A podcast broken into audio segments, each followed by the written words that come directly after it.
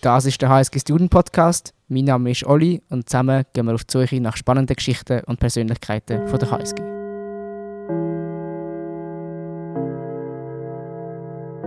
Every time when I go to a museum, not that I'm the most, you know, regular museum visitor, but anyways, every time I go to a museum, I have quite a hard time to understand what I see. I lack a lot of contextual knowledge, which you know very often makes a difference between I think an ordinary piece of art and maybe a more exceptional one. You might now think, "Wow, that is a weird introduction into a podcast," but I'm very convi- very much convinced uh, you will soon understand what I mean. And um, anyways, you already tuned in, so you must have had at least uh, some interest in what's going to happen in the next couple of minutes. Today we have the pleasure that we are going to do somewhat, you know, a guided audio art and um, visual art tour. And um, hereby, I also would like to welcome all of you listening to this episode. Uh, for once, it's going to take place in English, as you can hear. And um, the whole setup of the podcast is going to be rather an experiment. And I'm also a bit nervous, I admit. With that being said, I'm excited to welcome you, Fabiano, Fabiano, to our podcast studio in Square. Hi, Fabiano. Hey, nice to me, nice to be here, and thank you for that. Also, happy to be part of the experiment. So, Fabiano, you are a student at HSG in the MIM, Master in Marketing Management, but I think um, you're way more a photographer and an artist than a student. Uh, therefore, I thought that we will today talk a bit about, you know, photography, Instagram, and especially about your photos. So, I chose some shots that I found particularly interesting and, and beautiful, I have to admit, and thought that um, I would first describe them to you, and you then subsequently, you know, hopefully you will recognize them, and maybe you can tell, you know, the story behind, your thoughts behind when you were making them. Um, and this is then also the, the thing that I would refer to the guided audio art tour and yeah, hopefully we can contextualize the pictures, the shots that will be found also on Instagram, on your Instagram, and make them somewhat, you know, more understandable and exceptional. So, what do you think about that plan? Yeah, sounds good. Sounds like a plan to me. Wonderful. So, before I let you introduce yourself as well, I thought we would directly jump into uh, one of the pictures. Um, I all found them on your website or your Instagram. We will obviously link that um, to the description of this podcast. And yeah, the picture I chose first uh, is a shot. It depicts a church in the middle. It, the church is very focused. It's like a white church with a black roof. There's a small black door. It's actually quite small. And it seems to be standing, you know, on a hill, but the hill is quite shady, so black. And in the background, there's light. It seems to be like either a morning shot or an evening shot. So it's very it's red, rather a bit rubby like light. So it's more, yeah, it's it's very uh, uh a vivid uh, atmosphere. Does it already ring a bell? Yeah, of course. I know exactly which one it is. Uh, to contextualize a little bit, it's funny that you chose this picture actually because, um, you know, um, I was convinced that I was uh, a hiker before going into photography, which was obviously not the case. Uh, and it was actually one of my very first hikes in the Alpstein nearby St. Gallen, so nearby my university. And it was actually the first one that I did while being at the university as a student. Um, so yeah, we went with a bunch of friends, one of my best friends as well, uh, who is also a photographer. And he wanted to show us a little bit the area since he was a student for more time than I was at the time. And uh, we went for this hike. Uh, we slept in a small hut. I can't remember the name of it, unfortunately but it was in the Alpstein. And um, so yeah, we woke up in the morning uh, at maybe four four thirty in the morning. Obviously, I didn't sleep very good because like in those small huts, you are all crunched against one another, and it's very cold. And exactly, know, it's four thirty in the morning. and it was also in the end of September uh, or beginning of November, if I remember correctly. Um, so we went for a small hike in the morning, and uh, we went on the other uh, side of a hill, um, just below the Säntis. And uh, looking back, we saw the light coming from the sky getting red and I mean orangey, like very reddish. And uh, when looking at the other side, we saw this church from the very uh, far uh, horizon. And I decided to, I mean, take this picture because I mean, it was also the one of my first time that I was experiencing uh, my new lens, um, photography lens, which was a 7200, and I cranked it up all the way up to 200 millimeter just to take this shot, and then cropped in even more, like during a post production. So this one I, was actually one of my very first pictures from St. Gallen, and it was the beginning of a new era. Uh, so so yeah, definitely a shot to remember. I think. Um, and now you started your MIM, right? So would you consider that also as a new era that started because when you came here, you know, for your bachelor studies? To some extent, definitely. I feel like it's a much more creative direction than the bachelor that was more general. Uh, and I'm not really into really into maths, so which is a good thing for me because the MIM is not really into maths. I mean, you can choose to, but it's not my case. Um, yeah, I feel like it's much more creative. Uh, everything is linked to to uh, brands, to marketing, to management, and this is what I'm aiming for also in my life. Were you already, you know, able to use your content creation knowledge in the master so far? Uh, I, I, mean, in the master, yes. In the very, I mean, we are in, uh, uh, uh, just a few weeks in, but I would say I had the chance already to to put it like two times on practice, uh, doing some basic uh, video, uh, that was the, the first which, thing. Which yeah. seemed maybe for the others like a professional video, I think, right? Yeah, uh, we tried to replicate a keynote from Apple. Yeah, uh, and it worked pretty well. I feel like the the teacher like this. so I hope you're you're getting a good grade. And how would you say or describe is the content creator community at HSG? Because you you know you have been here now for a couple of years. What is your suggestion or your take on that? I feel like uh, I was surprised at first because I knew I didn't know but like most of uh, there were a few creators on the on the Swiss uh, environment on the content creation scene that I was I mean they were a little bit legends to me like some had like 90k followers for example I mean not that followers tell a lot about the creation uh, talent but uh, it was funny because some of them were at HSG, and most of them I I got to know uh, them perfectly by chance at HSG. so I feel like HSG has uh, there's quite some few uh, content creators, yeah. And you're one of them, right? So, um, did you you know meet them when you know you were shooting together, or was it just you know at parties, or you know is it like is there something like a community that meets regularly regularly and maybe even exchanges ideas, or? I would have lo- I would have loved to, but uh, it wasn't the case. Uh, one of them I met him uh, perfectly randomly at the at the fondue uh, with some friends. Uh, some of them I saw some stories of them like uh, graduating, for example, or attending some courses, and I could recognize the building behind. so yeah, there's not a proper community in itself that is known to the public. so yeah, it was purely random, I would say. Pretty cool. So, um, I we already got to know you briefly now, uh, rather your photographic and your student side. Um, and I thought, you know, do you want to introduce yourself, who you are, besides describing photos in a po- podcast studio and besides talking about the master that just started and the content creation community? Well, actually, I'm not used to introducing myself too much. Uh, from what I can tell, so I'm Fabiano Mancesti. Uh, my name, uh, I mean, my brand, if I can tell it this way, is Fab Explore. Uh, this is also my name on Instagram and all the various uh, uh, social media that I'm using. Um, I'm a student, like you said, at the MIM, the Mar- uh, Masters in Marketing Management at the University of St. Gallen. Um, uh, and I'm working, uh, aside from that, I'm working uh, uh, in photography and filmmaking uh, freelance and sometimes landing some jobs with brands and companies to help them create some better story- storytelling, hopefully. Wonderful. So let us move to on to the next story, the next picture um, I'm going trying to describe what it is, and as soon as you you know realize you got it, um, you shoot. So the next picture that I chose is again a building in the middle of the picture. Um, I think it's it, it's on an island, I think, and it's rather not a church, but rather you know a, a, a house, rather a do you say villa in English? I'm not even yeah, sure. Villa, a yeah. villa and um, there's a lake in front.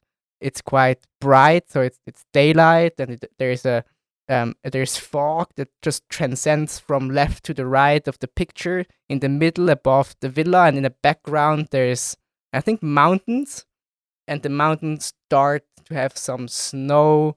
So it's like it's kind of it's very interesting because it's a it's a bit of a ghosty um ghosty atmosphere because of the the fog, but on the other hand, it's very clear.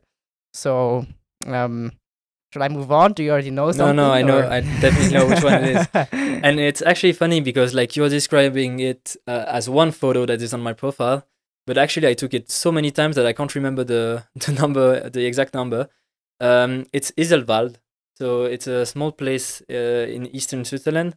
it's correct, yes. uh, and I think uh, this. I mean, this is a place that I regularly uh, land onto because uh, it's always on my return. Um, uh, how do we say this? It's always when I get back home. It's always one of the few points that I I pass by, um, and it's uh, actually a super interesting one. I feel like it's not that known in Switzerland, so I feel like it it, is known. It's part of a it- it's kind of a influencer uh, type of photo, but the place is very nice. There's not a lot of tourists. It's rather complex to attain by car, um, and it's not on every map. Uh, so I feel like it's a good spot to just rest a little bit. Uh, if you are coming from eastern Switzerland, for example, Graubünden, uh, it's definitely one of the few places where you can chill a little bit and rest. So you're even getting touristic advice here. Um, let me ask you also the question: Have you been on the island? Did you check out the villa? Is it publicly available or? Um, know that? uh, I'm not quite sure, to be honest. Uh, it's a really wide, uh, big white villa uh, in the mig- middle of the lake. Um, I'm not sure. I think you can visit it for sure. Uh, but the village is quite cute as well. So you might as well, like, definitely visit the whole village, uh, not only the villa, because it's uh, it's pretty of a uh, interesting place. Let's say it this way. So did I understand it correctly? This was rather a spontaneous shot, or I mean, you did multiple of them, but this one was maybe more spontaneous. Oh, or- definitely. Yeah, it's uh, it's the kind of spot you just land there. You you go back uh, for a few for a small uh, small walk around the lake, and you just face this beautiful view. And uh, not doing a picture would be a crime at this point. so, but you always have your uh, your you know your, your camera with you. Then, um, is it is it like you know your baby that you're carrying around all the time? Uh, indeed, my baby of uh, ten kilos with all the lenses is always on the on me whenever whenever I ha- I feel like there's a possibility of taking pictures. Um, to the greatest concern of my back. But uh, mentally, I don't feel like it's uh, too much of a weight, considering the results that I can get pretty spontane- uh, spontaneously as well. And um, on your profile, I saw a lot of pictures. Obviously, actually, exactly 365. I found that funny at the moment. and um, but a lot of them are at night in nice weather, um, or when the weather is nice. Is there a particular reason behind why you always take pictures when it's you know when the weather is nice, or is it harder when you take pictures when the weather is not nice, or you know is there a specific thought behind? I feel like it's mostly linked to my studies. Uh, the fact that we, I'm going mostly on the summer on adventures, and in winter I try to um, to uh, I mean travel where the there's good weather. I think nobody's really happy when there's bad weather per se. Um, there are some places that I've been to, for example, Faroe Islands. I went there in the pure middle of summer, and we all know that the weather there is pretty extreme. It can go from very sunny to very moody, or even like pretty intensely uh, raining uh, in 10 minutes. So no, I feel like it's more linked to the to the time at which I'm going on adventure during the year. Um, but of course, like if I see that it's getting like super bad weather during the mountains, I won't necessarily go uh, uh, there at my on my first choice. That's actually understandable. I hate rain myself too. yeah, the Um, cameras hate it as well. That's also why I'm saying this. um, so you're using Instagram as a as a medium, I think, of let's say communicating with the outside world and, and showing showing off also your, your your pictures. And I would also want to just use this opportunity to talk a bit with you about Instagram. Um, you have twenty thousand followers, I think, roughly on Instagram. Um, you are also featured quite often. So when I was preparing this podcast, um, I found a post by Blick Heimat uh, with a photo from Hoher Kasten in Alpstein, which was pretty cool. Um, so there was good, you, you, you, or at least Blick did good search engine optimization for Fabiano Manchesti. um, and to enter this discussion, I wanted to ask you the maybe a bit silly initial question. Um, while all other people check your Instagram, when have you been the last time on Instagram? Oh, I'm checking Instagram pretty regularly, to be honest. Um, not too much.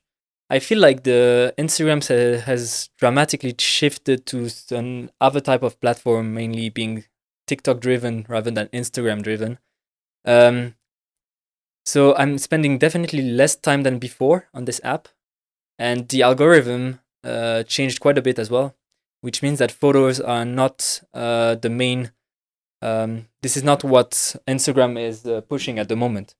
Um, to my greatest despair, uh, that's also part. Uh, I mean, we maybe gonna discuss about it like afterwards, but like this is also a reason why I switched uh, to some kind of video creation as well. Mm-hmm. Uh, it was a good excuse, let's say it this way. Uh, but Instagram, uh, what I liked about Instagram before, so when I gained so many, uh, so my following base basically, it was mainly putting pictures in a uh, forward.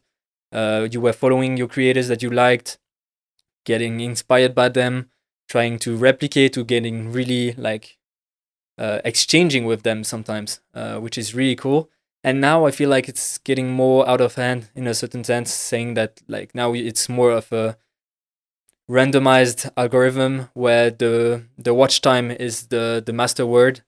Um i feel like i was loving it more when it was still chronological uh in terms of uh how it, how pictures appeared on your feed.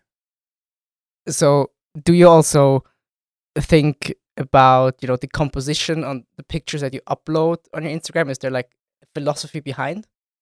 Um, because I think you know this gets a bit lost also when you when there's randomized um, uh, you know, uh, posts. Um, I'm not sure exactly what you mean by this. You know, when you when I look at your Instagram, uh, at at least on your profile, it looks um, you know, there a lot a huge lot of pictures, and I'm just asking myself, is there like something a philosophy behind? Do you focus on something very specific, or do you always try to you know, do you try to, to appear the same that all pictures look a bit that they're edited similarly, or you know, or is there is there something you know, a language um, that would differentiate your profile from another, another profile? That's actually the really great question. Um, it's also hard to answer because we as creators try to develop uh, our own style. It could be through editing, it could be through uh, frame, a type of subject. It could be a type of, uh, I don't know, a composition, um, or it could be anything actually that could differentiate uh, differentiate yourself. But I feel like it's a mix. Um, my style has con- constantly uh, been uh, updated, uh, developed. Uh, sometimes, uh, I mean, I tried some other things so now it's been maybe two years that I'm finally able to say that it's my style, but it took me eight years before that to to reach that uh, that level. Or um, and I think it's gonna still evolve at some point. Hopefully. Hopefully, yeah, definitely. I don't see it as a negative to switch and to change and to experiment. Rather, on the con- it's more the contrary. But uh, I'm trying to be minimalist in my approach because landscape can become pretty uh, crowded uh, or can be very there's a lot of elements, so I'm trying to keep it at the minimal, um, on the minimal side, and uh, I think this worked quite well. I tried to include like some teal and orangey look, not too much because uh, it's a style that a lot of people are uh, currently uh, achieving. I'm really trying to to yeah stay minimal and yeah develop my own style. I don't really um, yeah i just make sure that it looks good on my feed uh, that it it it uh, resembles what i'm doing and what i love doing. It looks actually um or i think it, it, at the first picture we discussed i think this minimalistic approach is really reflected right? Because it's the one church it's the hill the hill which is basically black uh, and and then there's the back there's the light. So i feel like this is really is it something when you know when you take pictures is it something you actively think about i have to be minimalistic or is it just something over time that turned out to be a rep, uh, you know um, a regular uh, pattern in the in the in the pictures? Well, I think it's both. I think it's uh, I I mean I have one way of saying if a good if a picture can become good or if it has the potential to do so, basically by uh, slightly closing my eyes and just making sure that I don't see really clear, uh, as if the focus was not made on the subject. And by doing so, you can really see the patterns around the environment, and you can really see where a subject can shine. Uh, also, uh, using our legs, it seems stupid to say it this way, but like our legs uh, are basically our best tool. Uh, getting around a, a tree, uh, lowering ourselves, maybe hiding behind uh, something, and all those techniques can be achieved through that. But I feel like, yeah, we have to use everything possible to create what's what's achieving best our style, basically. And I think it's also a lot of experimenting, right? I, I feel Oh, like of course. if you take one picture or the, the picture that is posted is maybe one of many that you chose in the end be the one that you would like to promote or that you would like to share with with the outside world. It's less and less with uh, over time, which is a great thing because beforehand I was taking 1,500 pictures of one place and getting maybe two of the that were great. Now the the ratio is much better. I would say like I try to having at least one picture out of five that I take uh, for landscape, not maybe for sports because it's a complete different uh, mindset when shooting. But for landscape, I really try to every picture that I take is the one that's gonna be landing on my either social media or portfolio or yeah. so talking about also your follower number which is i think quite impressive um how did you achieve that you know because you're not even posting things about yourself i feel like on instagram there's also this personal cult and you're doing quite the opposite. You're i think there is no picture of yourself or your face on instagram. So do you have a hypothesis why um it still went let's say viral? It didn't go vi- viral per se. I think viral is about posting one video and it turns out to be landing on I don't know like 2 million, 5 million people uh, on the page, which wasn't my case. Uh, I think it was more gra- gradual. It was more uh, exchanging a lot with people, uh, trying to be active on social media. Uh, it wasn't the like for like or follow for follow uh, rule, which Yeah. is uh, not working anymore, uh, which is a great thing in my opinion. Uh, I felt like it was really yeah, I was growing at the at a constant pace, slowly but uh, surely, and uh, I'm ha- very happy about this. is it also for you confirmation you know if you get um likes in your pictures because i saw you know some pictures have i think over 2000 likes the others have a couple hundred does it you know do you like a picture more or less if that happens or is it really you don't care actually you just want to share and and listen also to what others thinks think not only through by double clicking a picture I think it's going to be really painful for you as a photographer if you are focusing on the likes, uh, because it does. It's not something that is up to you. It's something. It depends on the hour where you post it, the n- number of hashtags, and the which hashtags, for example, you're posting. It depends on a lot of factors that you can't even control yourself.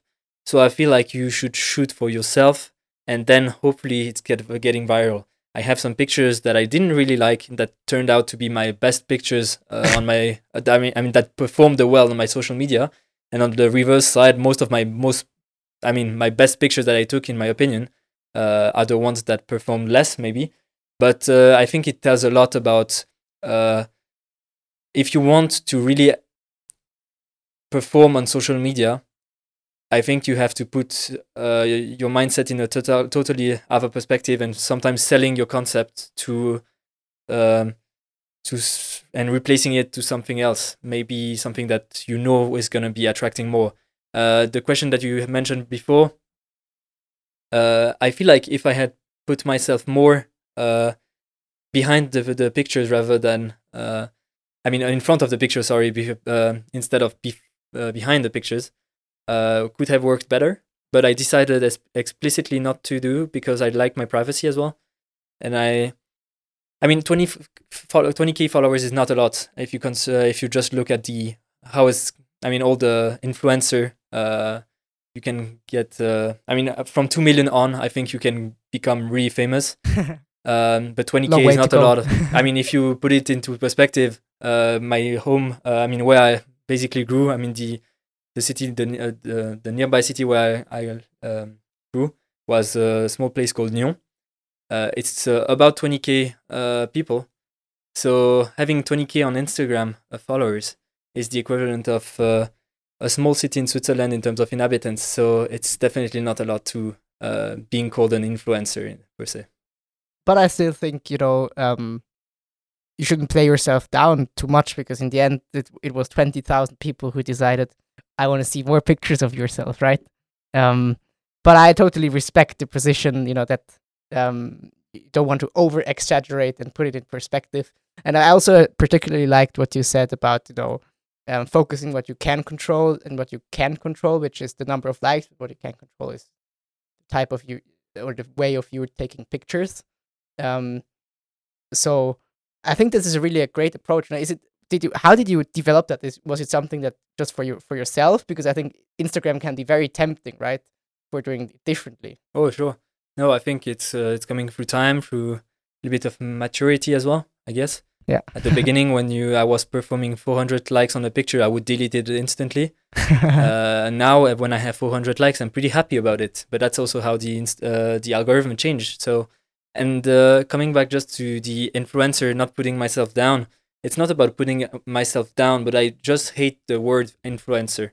I feel like having an influence people do today. exactly but like having influence on someone is something rather negative in my opinion uh, i don't like to control people i like them to just freely decide on what they're doing and it's not because i'm going to the far lands that they have to go there necessarily um, so i feel like yeah uh, that's why i'm not uh, liking this term so much Let's move on to um, something you like more, definitely. and I hope it's your pic. It should be your pictures. And I have a third picture with me. Um, and after this, we will talk also about more about photography. Um, um, so I'm very looking much for very much looking forward to that. Um, regarding the third photo, I'm going to describe it to you again, and as soon as it rings a bell, you just go ahead. So it's a very simplistic picture again, I think. so you're really following what you're you're walking the talk if you want to. Um, it is it is shooted in, in, in the mountain again, so in nature. Once again, maybe we can talk about this pattern as well later. Uh, it's it's rocks. Uh, it's a formation of rocks, but one rock is really, um, you know, is like peaking in this line of rocks. And the f- the interesting or what makes this picture very fascinating is that in behind this rock there is this huge moon yeah yeah and you don't need to go further in the sense okay so sh- go ahead no it was actually um, uh, those type of photos so just to explain a little bit the setting. I was uh, staying at the i mean uh, passing the night at the cabane de la neuve uh, which is in the canton of uh, valais so wallis in german. Um, and it's a really awesome place. And i was just shooting the cabane i mean the the hut basically um, in the morning at the sunrise. And then suddenly my friend uh, who was there next to me uh, just pointed at me the, the moon that was just rising uh, above the mountain uh, the mountain le- level. I was like okay i saw uh, when it's li- like this in the distance a very few steps can lead to a complete different um, uh, composition. And i wanted the moon to be standing right behind the, the big peak uh, that i took. And so I just did a few steps, actually, not that much, maybe 50 meters or so, just to get it perfectly aligned and then just captured it, I guess. So yeah, it's uh, it's those moments that you can't really predict in advance. Of I mean, you could if you really want to with like apps like Photopills, for example, which is a very famous uh, app amongst photographers. But um, planning is not necessarily going uh, hand in hand with uh, creativity and uh, and sometimes also like just enjoying your your, your stay in the mountains so um how much post production you know is in those pictures? Because they really fe- seem like to be very magical you know somehow because they're so so intensive. This is what i, I think this is something that really is outstanding in what you uh, or outstanding for you yourself for your style is this intensity of the color but maybe i'm also just being deceived by post production or um, you know, by my unknowledge about how No, to take pictures professionally. thank you for asking this question because it's going to clarify a lot of things. Most things that you see on Instagram are edited. My pictures are all edited, and most of the friends that I know are all editing their pictures. Um, the reason is because when we are shooting uh, our photos, we shoot in a very uh, flat uh, profile, which is called RAW. It basically captures all the information from the sensor of your camera, and that just uh, it's compressing them in a format which is a RAW format. Um, this format per se, you can't read it on your computer, and you can't read it directly on your phone, which means that you are obliged to uh, edit it. You can shoot in J- JPEG, but buying a 5K camera uh, uh, just for shooting G- JPEG is not an option. and I think you can recover a lot, and it's part of our style. Uh, people saying like, yeah, but it's edited and so on. It's not even a real picture. I feel like there's two different types of editing. There's like um, color editing, which we do, uh, which I do generally speaking in 99.9% of my photos, is uh, us- using a um, a, um, how do you say this um, software called Lightroom. Lightroom is all about uh, editing the lights, the co- maybe slightly the composition. Uh, you have slider like contrast, saturation, all that stuff. You can modify uh, slightly the colors. I think this is part of what's uh, what makes a good photographer or not. It's uh, defines uh, what defines us as a as an artist and as a um, that develops our own style.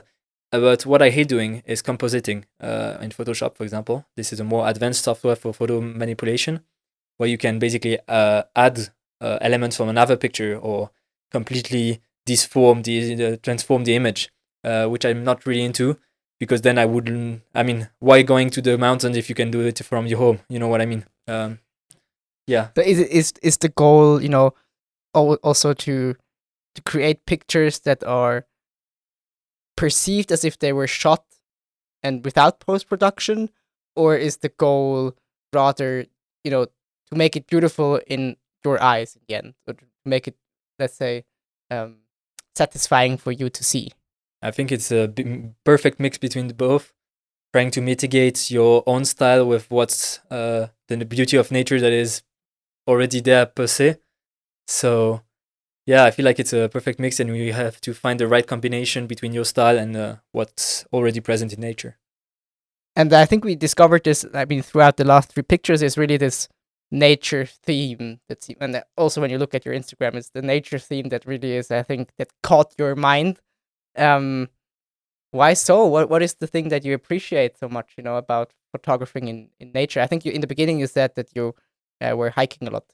So I started hiking a lot. Uh, most people think that I like hiking, but I like photography, and most of the times, uh, my reward for hiking is photography. So landing in a beautiful spot uh, at the end of the day or at sunrise, and I would never.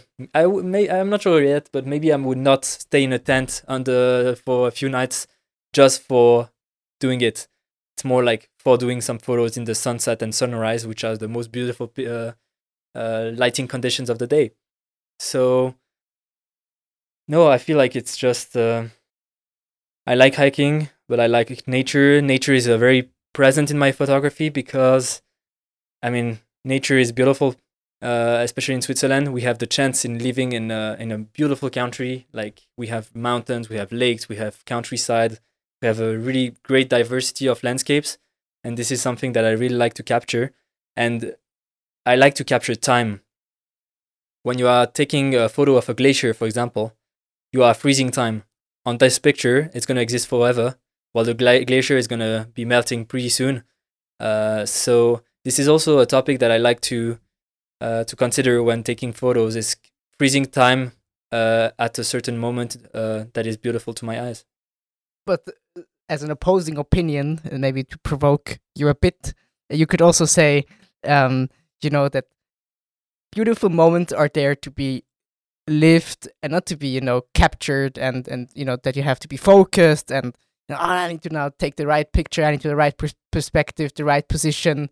Um, rather, you could just sit there and enjoy what's happening, right?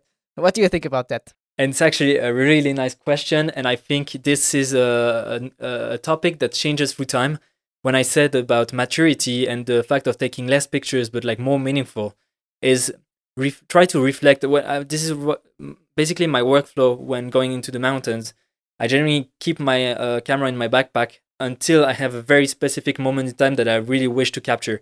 But it like my camera stays in my backpack for maybe 80% or 90% even of my all all the hikes that I'm doing. And I'm just when I reach for example a hut or um, a specific uh, spot that I have into mind or something that would contribute to the tar- storytelling of the of the the adventure, this is where I would uh, keep my uh, camera uh, or bring my camera up to to the action.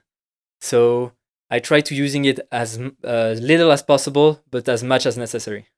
That's actually a nice sentence. Um, and what do you think?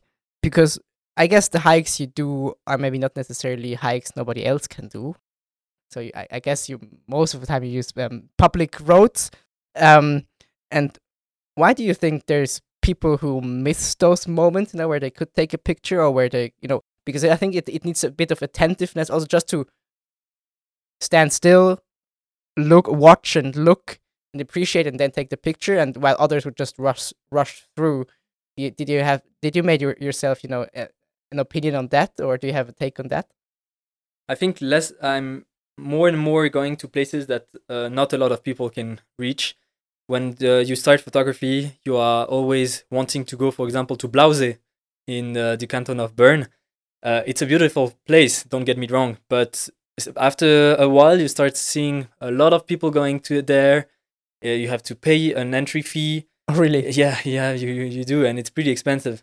So when you see all those people going there taking pictures there you see that it's there's no reward to it. It's basically just you paid the price and then you took the picture because it's a outstanding place. It's maybe more like consumption. Exactly exactly it's exactly this. So i would rather now uh, shift my focus rather more to going in the long long uh, types of hikes uh, places where we not everyone can reach um, not really uh, so much into mountaineering for now, but I feel like this could be a, a step in the future, um, trying to explore new heights as well.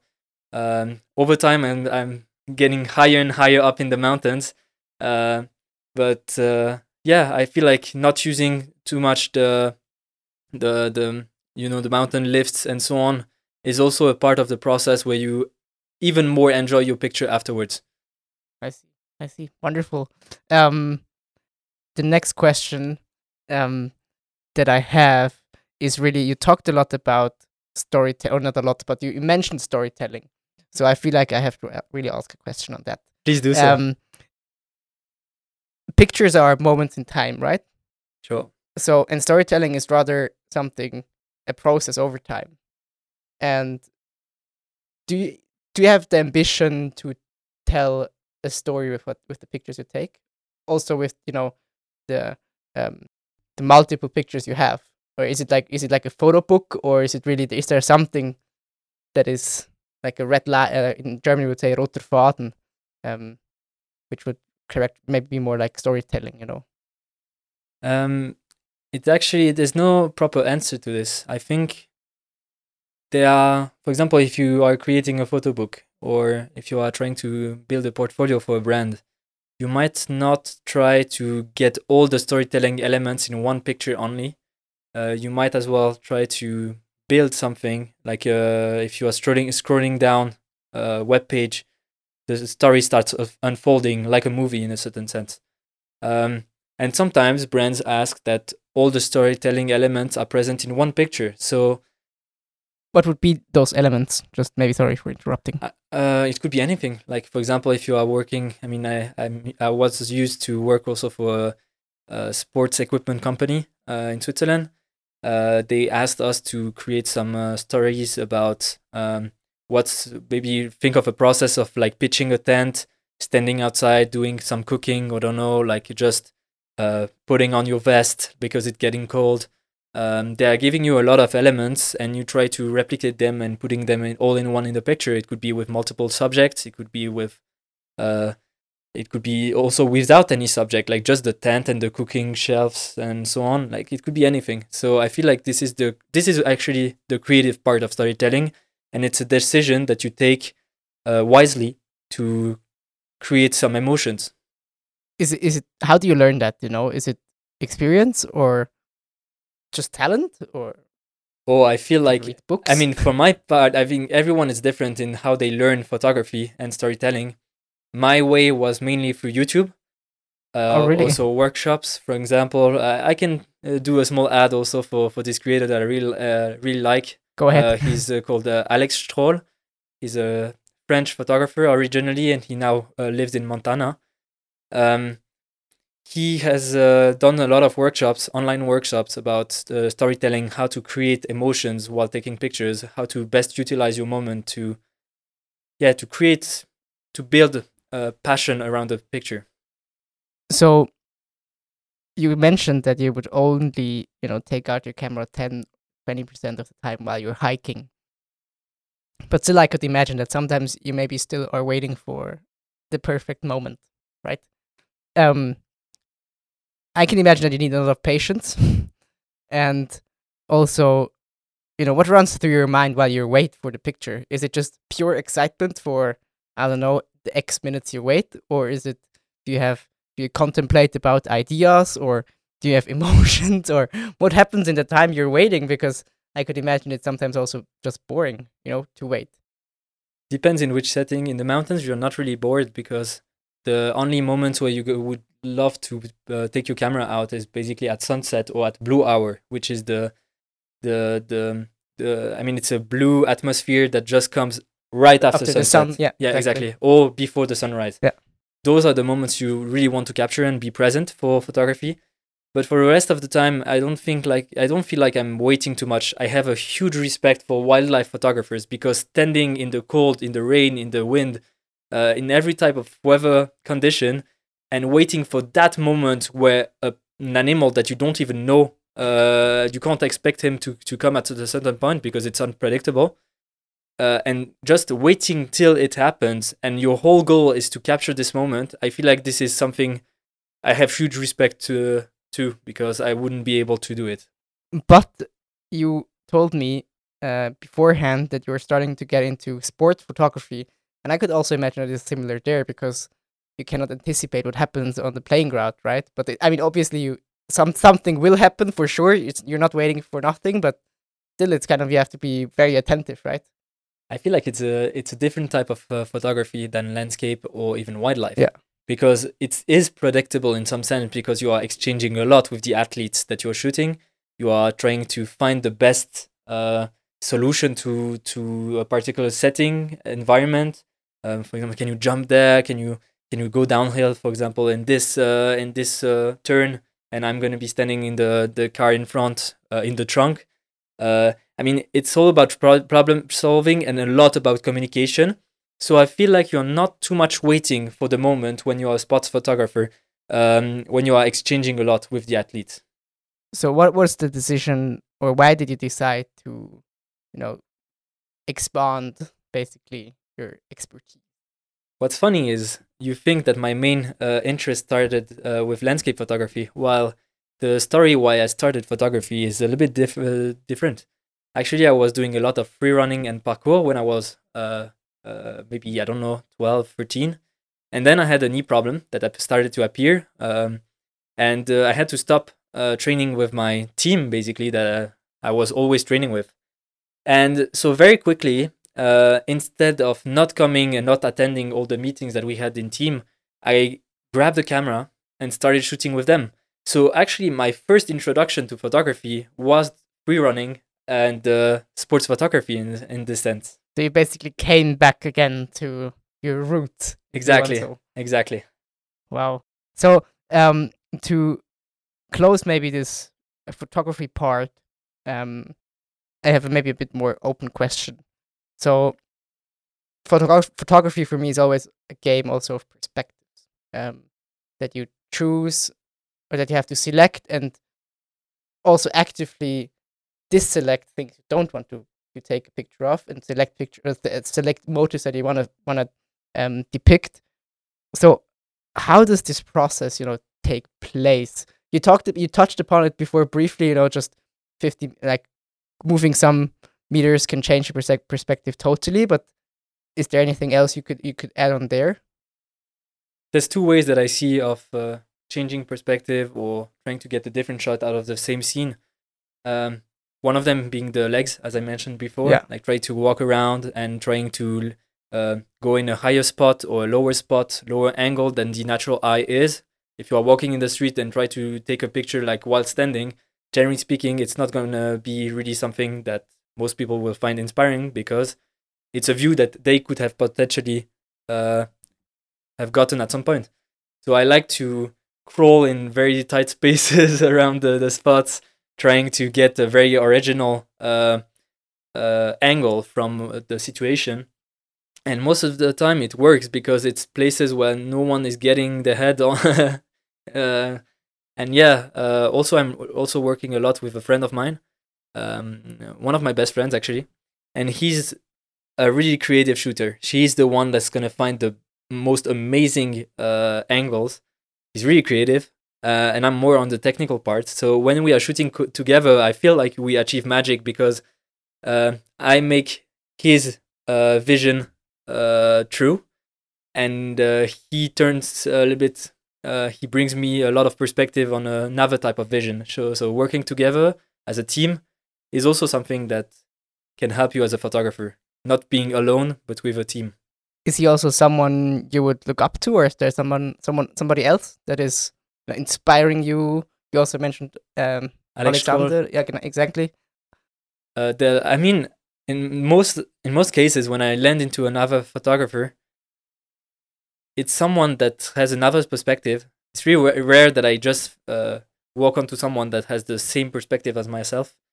Um, and everyone has his has its own style, and I feel like this is also part of the of the knowledge that you can acquire during photography is uh, working with other photographers, trying to um, yeah, trying to see how they work uh, in their workflow, in their creative side, uh, their ideas that they might prepare before the shooting, uh, the editing, and everything makes it so interesting, especially when you are getting uh, uh, when you're getting to know like incredible photographers that have a lot of ex- experience, for example.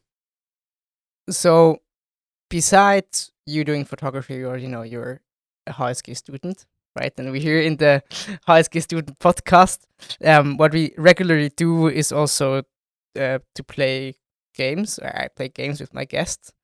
Um, I have two games left, so uh, let's play the first one bec- before we go into the you know final round, if you want so, of today.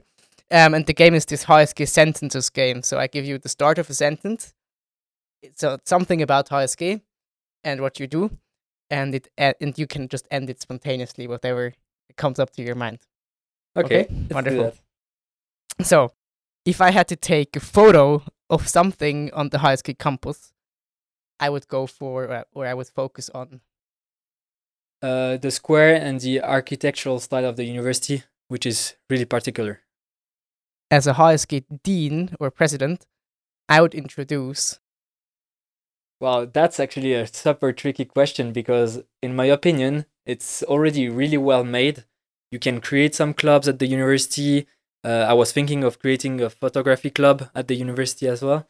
Um, no, I think you have a lot of uh, of freedom of uh, what you can do already, and I don't think that building something or creating something would change much to this situation. Uh, I feel like we are pretty lucky. after HSG. I would like to. That's also a really tricky question. I would love to continue in the photography business and uh, working aside in the marketing uh, domain. Uh, so I think it's it goes hand in hand. I don't see myself doing only photography, and I don't see myself only doing marketing. Uh, I will find something that uh, uh, mitigates the two. When I don't take photographs, when I don't study, I Do photography and some sports as well, and I love eating as well. And the last sentence my favorite piece of art, if there's one, on campus is. The statues at the entrance of the university, like before arriving to the main building. I feel like those are pretty impressive. Oh, I, I actually, on the, the last time I was on a um, art, uh, on an art, how do you say, a art, a guided art tour Oh, nice. um, at university with Professor Sanchez. And I think she, she explained um, this art piece as well, those sculptures, and I think they have quite a lot of problems because it rains a lot in the garden, right? And somehow those sculptures they disassemble over time because it's a special material. So it's I, I found it pretty fascinating too. yeah, indeed. I think they are quite impressive, and it's. Uh, I mean, there's a lot of art uh, and the culture in, of art in the at the university is pretty uh, impressive. Uh, there was also the Giacometti, which is a little bit hidden to the public if you're not uh, doing the guided tour, which is pretty amazing. Uh, but I feel like it's uh, nicely made. But I feel like the building of the HSG is really impressive, and I, we can consider it as an art piece as well. Did you um, consider to take pictures of HSG? You know, at some point. I, I think you were you you did a lot of photo- photography for clubs and events, but like the me just the, sh- the simple building. Did you consider that as well once or? Not maybe not for my um, personal portfolio as a landscape photography because I'm not really into architecture photography, or I am, but like when it's combined with uh, sport photography or shooting an athlete, for example. Um, but I feel I feel like uh, the uni is a great spot. I did uh, quite a lot of photos, like you said, for clubs, for uh, the the the yeah sports and so on at the on the campus. And I must say that the square is also a nice place to do so. Um, so no, I think it's a really nice uh, place to be for taking pictures as well. Let's focus uh, for the final couple minutes on the future.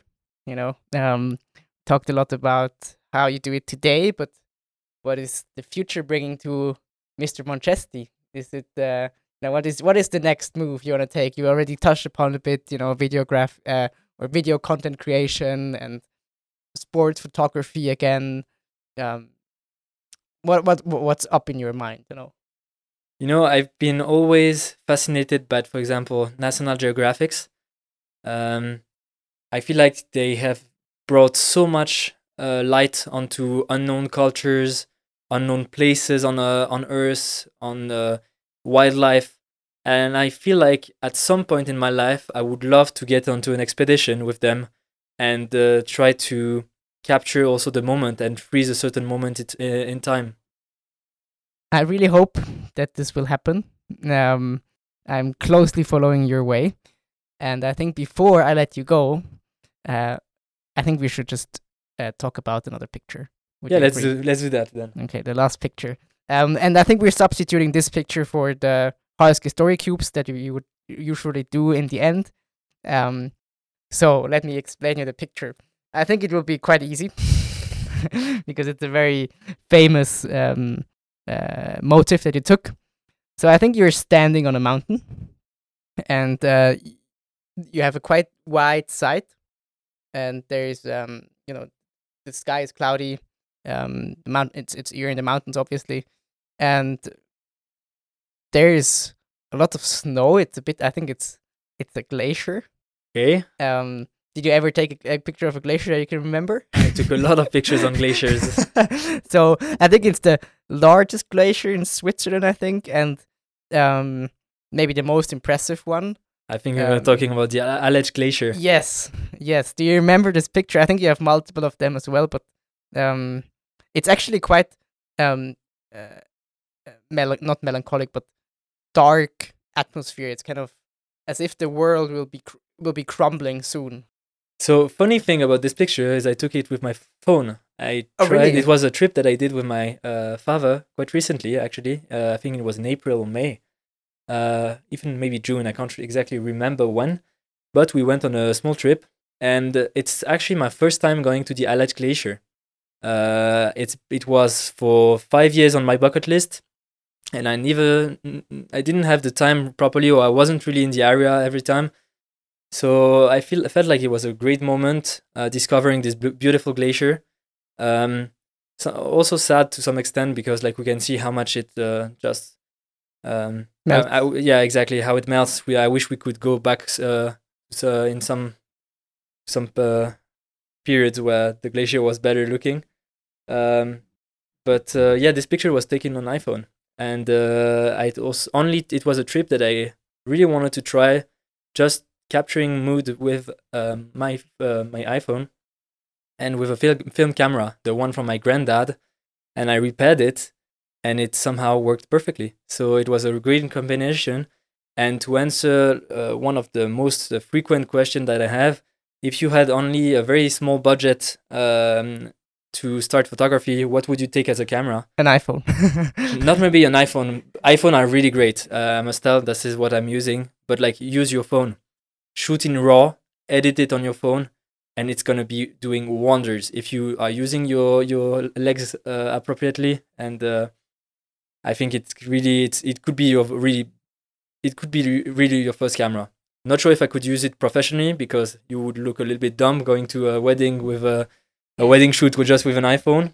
But uh, I feel like it's an amazing camera, and we should always try to do with what's at hand. So, and you always have your phone at hand. So, I have actually another last question. It just came up my mind, and it is: if there's anything in the world that you could capture, or any moment that you'd like to capture, is there something that comes up to your mind?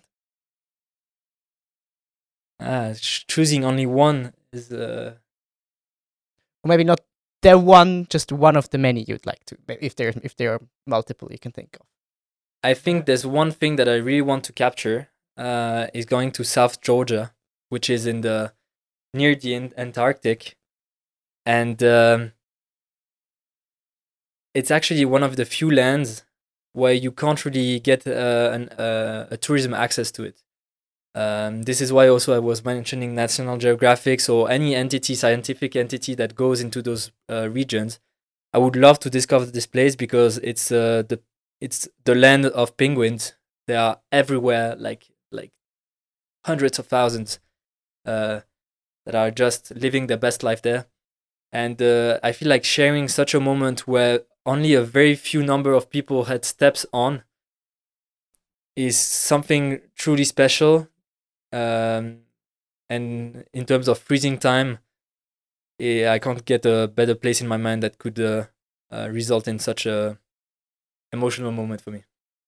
Well, that's a wonderful closing remark. Um, thank you so much, Fabiano. That you, Thanks to you, it was amazing. A nice experience for me because it was also my first podcast that I was onto. So uh, thanks for that. Thanks You- for this experience. you did wonderfully, and yeah, thank you once again for sharing all you know your your wisdom and your passion. I think even though you cannot see him, I hope you could have you you now heard it. I think Fabiano is maybe one of the most passionate person I know about the thing what he's doing. Um, so it was a real pleasure to have you here, and thank you so much for coming. And to all other people out there, thank you so much for tuning in. Don't forget to send us feedback, recommendations you'd like to listen to, um, or anything else that you'd like to let us know or let me know. Um, you can contact me on LinkedIn or wherever. And of course, Fabiano, all his social media will be, um, you know, uh, will be linked to our posts on social media as well. And yeah, thank you so much for tuning in and have a great day. Thanks a lot. To you too. Bye bye. Bye bye.